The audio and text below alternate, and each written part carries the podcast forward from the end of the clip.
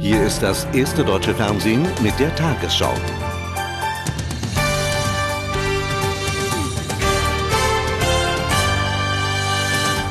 Guten Abend, meine Damen und Herren. Die letzte Hochburg von Saddam Hussein, seiner Heimatstadt Tikrit, ist jetzt weitgehend in der Hand der Verbündeten. Der Krieg im Irak nähert sich damit offenbar seinem Ende. In vielen Städten versuchen Einwohner und Soldaten, die öffentliche Ordnung wiederherzustellen. In Nasiria wollen sich morgen angeblich irakische Gegner des alten Regimes mit dem künftigen US-Administrator Garner treffen. Nach britischen Angaben wird die geplante Übergangsregierung vermutlich ein Jahr im Amt sein. Von Saddam Hussein fehlt auch nach der Einnahme von Tikrit jede Spur. Tikrit, ein Tag nach dem Einmarsch der verbündeten Truppen. Saddam Husseins Heimatstadt die heimliche Hauptstadt des Irak wirkt gespenstisch. Nur wenige Iraker sind auf den Straßen der 100.000 Einwohnerstadt. Sie sollen in die Vororte geflohen sein. Geschätzte 100 bis 200 Soldaten des ersten US-Expeditionskorps patrouillieren im ausgestorbenen Zentrum gemeinsam mit australischen Special Forces. Die Streitkräfte hatten mit großem Widerstand in Tikrit gerechnet, denn hier, so dachte man, versammeln sich Husseins Soldaten aus dem ganzen Irak, um die Stadt des ehemaligen Herrschers zu verteidigen. Musstet ihr kämpfen? Ein bisschen. Was heißt ein bisschen? Kleine Gruppen zwischen drei und zehn Soldaten. Sie hatten zum Beispiel Panzerfäuste, um Raketen abzufeuern. Wir haben dann aus der Luft und am Boden angegriffen. Auch wenn die Übernahme des Stadtzentrums schnell zu Ende ging. Es gibt an jeder Einfahrt starke Kontrollen und die Soldaten lassen nur wenige Iraker zurückkehren in ihre Häuser. Vielleicht ist das der Grund, immer wieder aufflammende kleine Kämpfe am Stadtrand. Das Zentrum von Tikrit scheint in der Hand der Alliierten zu sein. Es war die letzte wichtige Bastion der Iraker. Doch die Kämpfe gehen weiter. Wann Frieden im Irak herrscht, bleibt unklar. Nach den Plünderungen irakischer Museen hat US-Außenminister Powell Hilfe zugesagt. Sein Land werde bei der Wiederbeschaffung gestohlener Kunst- und Kulturschätze helfen und dafür sorgen, dass die Museen besser gesichert würden. Die US-Armee war heftig kritisiert worden, als ihre Soldaten bei den Plünderungen offenbar nicht eingriffen. Die Menschen in Bagdad versuchen inzwischen nach dem Chaos der letzten Tage ansatzweise zum Alltag zurückzukehren. US-Soldaten nehmen Verdächtige fest, sie sollen geplündert haben. Nach Tagen des Chaos versuchen die Amerikaner in Bagdad Herr der Lage zu werden. Es wird zwar weniger geplündert, Ruhe und Ordnung aber sind in die irakische Hauptstadt noch nicht zurückgekehrt. Heute Morgen vor der Polizeiakademie nach einem Aufruf der US-Streitkräfte melden sich etwa 2000 irakische Freiwillige für den Polizeidienst. Schon heute kam es zu ersten gemeinsamen Patrouillen mit amerikanischen Soldaten. Die irakischen Polizisten dürfen zunächst keine Waffen tragen. Zusammen mit der Koalition, sagt dieser irakische Polizist, wollen wir Bagdad vor Kriminellen, vor organisierten Banden schützen, die unsere Schulen, Krankenhäuser und Banken ausrauben. Dass so aber auch ehemalige Regimetreue wieder in Amt und Würden kommen könnten, sorgt für Unmut. Die alte Bande ist doch zurückgekehrt, schimpft er. Nur Saddam ist nicht dabei. Das Saddam-Regime von der Macht zu vertreiben, das US-Militär sprach heute zum ersten Mal davon, dieses Ziel sei erreicht. In Bagdad versuchten Iraker heute mit Hilfe der US-Armee die größte und älteste Saddam-Statue zu zerstören. Doch es blieb beim Versuch. Das Denkmal hielt stand. Das irakische Nachbarland Syrien gerät immer stärker in den Blickpunkt. Der britische Premierminister Blair sagte, in der Diskussion gehe es darum, ob Syrien ranghohe irakische Politiker ins Land gelassen habe. Blair versicherte, es gebe keinerlei Pläne für ein militärisches Vorgehen gegen das Land. Das Weiße Haus hat heute den Vorwurf bekräftigt, dass Syrien Massenvernichtungswaffen besitze. US-Präsidentensprecher Fleischer warf Damaskus zudem vor, Terroristen zu beherbergen. Der Druck auf Syrien wächst. Außenminister Powell sagte am Rande eines Treffens mit seinem kuwaitischen Kollegen, die USA würden prüfen, ob diplomatische und wirtschaftliche Strafmaßnahmen gegen Syrien verhängt werden sollen, da das Land angeblich irakischen Führungspersonen Unterschlupf gewähre. Wir sind auch besorgt, dass Syrien dabei ist, Massenvernichtungswaffen zu entwickeln, vor allem chemische Kampfstoffe. Angesichts der neuen Lage in der Region sollte sich Syrien sein Verhalten genau überlegen. Von einem militärischen Eingreifen sprach Paul nicht. Und auch der britische Außenminister Straw versuchte auf dem Weg nach Kuwait Spekulationen über eine Invasion Syriens zu entkräften. Es gibt keine Liste. Syrien ist nicht das nächste Land auf unserer Liste. Aber Syrien hat Verantwortung. Es muss die neuen Realitäten anerkennen. Präsident Bush hatte die Spekulationen Spekulationen über eine Konfrontation mit Syrien angeheizt, als er gestern Abend vom Landsitz Camp David ins Weiße Haus zurückkehrte. Bush vielsagend. Wir glauben, dass Syrien chemische Waffen hat. Aber jede Situation verlangt eine andere Antwort. Eins nach dem anderen. Wir sind jetzt erstmal im Irak. Von Syrien erwarten wir Kooperation. Ich bin guter Hoffnung, dass wir die auch bekommen. In der gegenwärtigen Lage ist schwer zu entscheiden, ob eine Bemerkung als Beschwichtigung oder als Warnung gemeint ist. Den warnenden Tönen gegenüber Syrien werden zunehmend drohende Untertöne beigemischt. Denn Präsident Bush will jetzt aus dem militärischen Erfolg im Irak möglichst großen politischen Nutzen in der gesamten Region ziehen.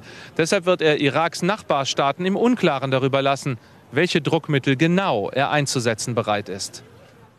Mit dem Irakkrieg haben sich heute auch die Außenminister der Europäischen Union beschäftigt. Bei ihrem Treffen in Luxemburg berieten sie erstmals gemeinsam darüber, wie sich die EU im Nachkriegs-Irak engagieren soll. Bundesaußenminister Fischer sagte, man sei sich einig gewesen, dass die Vereinten Nationen eine starke Rolle bekommen sollten. Viel Bewegung, aber wie viel Gewicht hat Europa? Wie soll der Irak nach Saddam Hussein aussehen? Welche Rolle spielen die Europäer und vor allem die Vereinten Nationen? Die europäischen Außenminister trafen sich heute in Luxemburg zu einem ersten Gedankenaustausch. Wir haben eine große humanitäre Herausforderung zu bewältigen, gemeinsam als internationale Staatengemeinschaft. Und äh, die Vorstellung äh, über die Rollenverteilung äh, nach der Phase der Sicherung des definitiven Endes des Krieges, der Bewältigung der humanitären Herausforderungen in der ersten Phase und der Sicherung, da gibt es noch äh, einiges zu diskutieren. Kein Plan, aber immerhin ein gemeinsamer Nenner. Anders als die USA wollen die Europäer eine starke Rolle der Vereinten Nationen im Nachkriegs-Irak. Wie stark, darüber gibt es allerdings Meinungsverschiedenheiten. Deutschland und Frankreich etwa sehen eine zentrale Rolle für die internationale Völkergemeinschaft, und zwar nicht allein beim Wiederaufbau und im humanitären Bereich, sondern auch bei der Regierungsbildung. Die USA und Großbritannien indes beanspruchen als Kriegsparteien hier ein klares Vorrecht. Doch die Europäer sind um Annäherung bemüht. Die Frage ist, wie viel Spielraum bleibt überhaupt noch für die Vereinten Nationen, zumal Amerikaner und Briten die Aufgaben intern längst verteilt haben. Europa soll Geld schicken und womöglich Polizisten und Soldaten. Ob unter dem Dach der Vereinten Nationen, darüber soll übermorgen in Athen mit UNO-Generalsekretär Annan beraten werden. Um die Hilfe für den Irak geht es heute Abend in der ARD-Sendung für die Zukunft der Kinder im Anschluss an diese Tagesschau. Im Streit innerhalb der SPD um die geplanten Sozialreformen macht Bundeskanzler Schröder Druck. Er will auf einem Sonderparteitag am 1. Juni sein politisches Schicksal mit der Billigung des Reformpakets verbinden.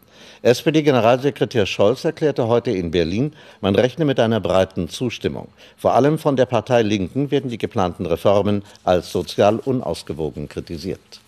Die SPD-Spitze will aus der Not eine Tugend machen. Der erzwungene Sonderparteitag soll den Eindruck verhindern, dass die Reformvorhaben keine Mehrheit finden. Gleichzeitig wird der Druck auf die Kritiker verlagert. Ihre Abstimmung ist jetzt als Votum für oder gegen Schröder deklariert. Es ist so, dass ein solcher Parteitag mit einer gewissen Zuspitzung verbunden ist, nämlich ob die Unterstützung für die Politik des Bundeskanzlers und der Parteiführung vorhanden ist oder nicht. Es geht dabei auch um die Regierungsfähigkeit der SPD, denn das ist das, worüber abgestimmt wird in dieser Situation. Für Änderungen sieht Scholz wenig Spielraum. Die Reformvorhaben sollen als Paket abgestimmt werden. Es geht um das Gesamtkonzept der Reformagenda 2010 und nicht um Teppichhandel. Schwer im Magen liegt der SPD-Führung die gleichzeitig laufende Mitgliederbefragung. Einige Bundestagsabgeordnete vom linken Flügel rufen im Internet zum Widerstand auf. Trotz Sonderparteitag halten sie an ihrem Projekt fest. Wir finden, die SPD muss als Gesamtpartei über den Kurs entscheiden können und dafür ist das Mitgliederbegehren da. Und ich habe heute gerade vernommen, dass Herr Gerhard Schröder, und das halte ich für einen Fehler, äh, den Sonderparteitag mit seiner Person verknüpfen will. Morgen sind die Abtrünnigen in die Berliner SPD-Zentrale einbestellt. Der Fraktionschef erwartet sie. Die Debatte über notwendige Sozialreformen droht plötzlich die Regierungsfähigkeit der SPD zu gefährden. Wenn der Kanzler auf dem Sonderparteitag keine Mehrheit erhält, dann stellt sich die Frage, ob er diese Legislaturperiode überstehen kann und will. Das Verteidigungsministerium hat neue Regeln für die Einberufung von Wehrpflichtigen vorgelegt. Von Juli an sollen nur noch Männer, die mit Tauglichkeitsstufe 1 oder 2 gemustert wurden, zur Bundeswehr einberufen werden. Auch wer älter als 22 Jahre ist oder schon geheiratet hat, muss künftig keinen Wehrdienst mehr leisten. Die neuen Kriterien gelten auch für den Zivildienst. Der Elektronikkonzern Grundig hat Insolvenz angemeldet. Verkaufsverhandlungen mit mehreren Interessenten waren zuvor gescheitert. Vergangene Woche hatte ein türkischer Investor die Übernahme von Grundig vorerst abgelehnt. Das hochverschuldete Unternehmen hat weltweit etwa 3800 Mitarbeiter, davon rund 1800 in Deutschland. Der Betrieb läuft zunächst weiter. Jetzt also stehen die Zeichen für die fränkische Traditionsfirma auf Rot. Dem Nürnberger Rechtsanwalt und vorläufigen Insolvenzverwalter Siegfried Beck bleibt nur bis zum 19. Mai Zeit, die Finanzen zu prüfen und zusammen mit der Konzernspitze einen Sanierungsplan zu erstellen. Von der Insolvenz ausgenommen wurde das Werk im portugiesischen Braga. Die Tochtergesellschaft schreibt mit der Fertigung von Autoradios schwarze Zahlen. Warum sich ein Investor ausgerechnet für Entwicklung, Marketing und Verwaltung interessieren sollte, Erklärungsversuche. Ein Investor wird sich anschauen, die Marke Grundig ist wertvoll, das Know-how Grundig ist wertvoll, die Marktstellung, die Vertriebskanäle, das ist alles doch ganz wichtig. Die Investoren müssen doch in den Markt hineinkommen. Und sie kommen in den Markt, wenn sie die Marke Grundig und die Kanäle haben und die Entwicklung. Durch die Insolvenz wird der Schuldenberg kleiner. Auch die Belastung durch Betriebsrenten fällt weg, weil der Pensionssicherungsverein der deutschen Wirtschaft PSV dafür nun einspringen muss. Das Insolvenzverfahren erledigt es auf einen Schritt. Mit Eröffnung des Verfahrens hat der bedauerliche arme PSV oder die deutsche Industrie die Gesamtlast am Halse. Die Betriebsräte hoffen nach wie vor, dass Grundig nicht zerschlagen und in einzelnen Teilen verkauft wird.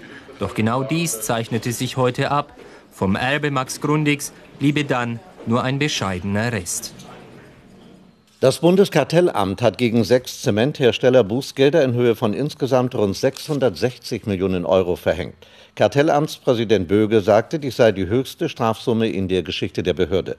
Den Firmen wird unter anderem vorgeworfen, verbotene Absprachen über Preise und Lieferquoten getroffen zu haben. Einige der Unternehmen wollen Einspruch einlegen. Ein halbes Jahrhundert nach der Entdeckung der DNA-Struktur ist das menschliche Erbgut so gut wie vollständig entschlüsselt.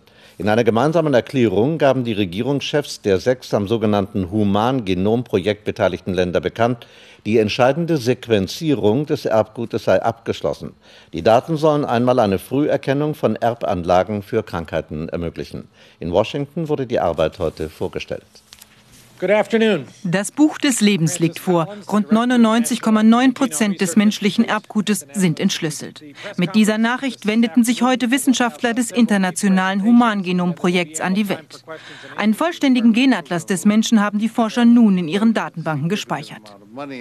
Unlocking die Entschlüsselung des menschlichen Erbgutes gibt uns eine Art Werkzeug in die Hand, um Fragen, die uns Krankheiten heute noch aufgeben, zu beantworten, sagt der Chef der genetischen Forschungsabteilung. In den kommenden 20 Jahren werden wir erbliche Veranlagungen für Krankheiten erkennen und damit auch den Schutz vor diesen Krankheiten ermöglichen. Nach 15 Jahren Arbeit können die Forscher nun, zwei Jahre früher als geplant, die Erbgutsequenz kostenlos ins Internet stellen und damit jedem Wissenschaftler zugänglich machen. Vor drei Jahren hatten die Mitarbeiter des Humangenom-Projekts bereits eine Arbeitsversion des menschlichen Bauplans veröffentlicht, doch es fehlten noch entscheidende Informationen. Aber über die Bedeutung einer kompletten Erbgutkarte war man sich schon damals im Klaren. Mit der Mondlandung wurde die Veröffentlichung der Daten verglichen. Die nun fertiggestellte Gensequenz wird der biomedizinischen Forschung neue Wege eröffnen. Wissenschaftler denken an eine bessere Früherkennung von Krebs und Diabetes, aber auch von Herz- und Kreislauferkrankungen und an bessere Behandlungsmethoden. Aber niemand sollte zu schnelle Erfolge erwarten, denn bis ein Medikament von den Labors in die Apotheken kommt, vergehen rund zehn Jahre. Die Schauspielerin und Theaterleiterin Gerda Kmelin ist im Alter von 83 Jahren gestorben. Sie erlag in Hamburg einer schweren Krankheit. 40 Jahre lang leitete Kmelin das Hamburger Theater im Zimmer. Das Fernsehpublikum kannte sie vor allem aus den Serien Tatort, Der Landarzt und dem Mehrteiler Die Bertinis. Und nun die Wettervorhersage für morgen Dienstag, den 15. April. Das kräftige Hoch über der Ostsee hält die Wolken aus Deutschland fern. Und da es auch noch trockene Warmluft heranlenkt, erwarten uns frühlingshaft milde Temperaturen. Heute Nacht bleibt der Himmel sternenklar und am Tag scheint wieder überall die Sonne. Hier und da ziehen auch mal ein paar dünne Schleierwolken vorüber, vor allem in Ostseenähe. Aber am insgesamt sonnigen Charakter des Tages ändert das wenig. Dazu bläst ein lebhafter, zum Teil stark böiger Südostwind, in den Hochlagen auch mit stürmischen Böen. Am Alpenrand heute Nacht um den Gefrierpunkt, sonst 2 bis 8, am Oberrhein bis 10 Grad. Morgen bleibt es in Küstennähe und in einigen Hochlagen mit 14 bis 18 Grad am kühlsten, an der Mosel dagegen sommerlich warme 25 Grad. In den nächsten Tagen bleibt es sonnig und warm. Regen ist nicht in Sicht, obwohl sich viele Landwirte und Gärtner langsam darüber freuen würden.